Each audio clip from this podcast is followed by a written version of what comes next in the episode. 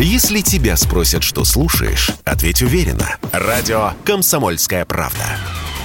Ведь Радио КП – это эксклюзивы, о которых будет говорить вся страна. В аэропортах могут появиться многочасовые очереди из-за невозможности обновить оборудование для досмотра багажа и пассажиров. Об этом говорится в обращении Ассоциации «Аэропорт». Оно адресовано Министерству промышленности и торговли России. Срок эксплуатации средств досмотра составляет около 10 лет, и во многих аэропортах оборудование скоро нужно менять. При этом мощности отечественных производителей не хватает, поэтому в 90% аэропортов установлено оборудование импортное. Из-за санкций санкций заменить его на новое невозможно. Если власти не разрешат использовать средства досмотра дольше установленного срока, придется переходить на ручной осмотр, сказал радио «Комсомольская правда» генеральный директор Ассоциации «Аэропорт» Виктор Горбачев.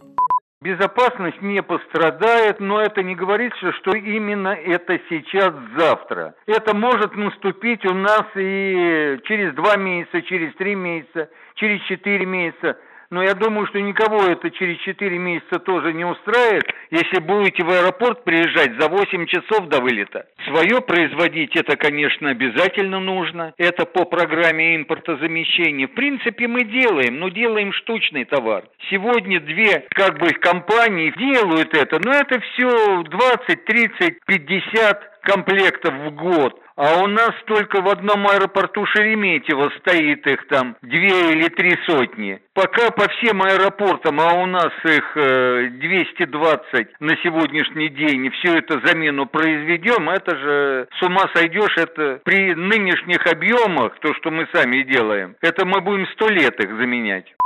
Против такой меры, как продление сроков работы оборудования, выступил директор научного центра Государственного научно-исследовательского института гражданской авиации Александр Фридленд. В интервью радио «Комсомольская правда» он отметил, что никто не возьмет на себя персональную ответственность за работу такого оборудования. Нельзя продлевать срок службы волюнтаристки. Этому должны предшествовать некие испытания каких-то отдельных образцов специалисты должны написать некую инструкцию, как проверить, насколько можно продлевать. Пример просто из реальной жизни. У нас есть самолеты Ан-24, Ан-26, у которых срок жизни очень уже большой, он так приближается к 50 годам. Для того, чтобы безопасно можно было дальше эксплуатировать, есть определенная процедура. Она прописана, она снабжена специалистами. Наиболее опасные дефекты, они их устраняют,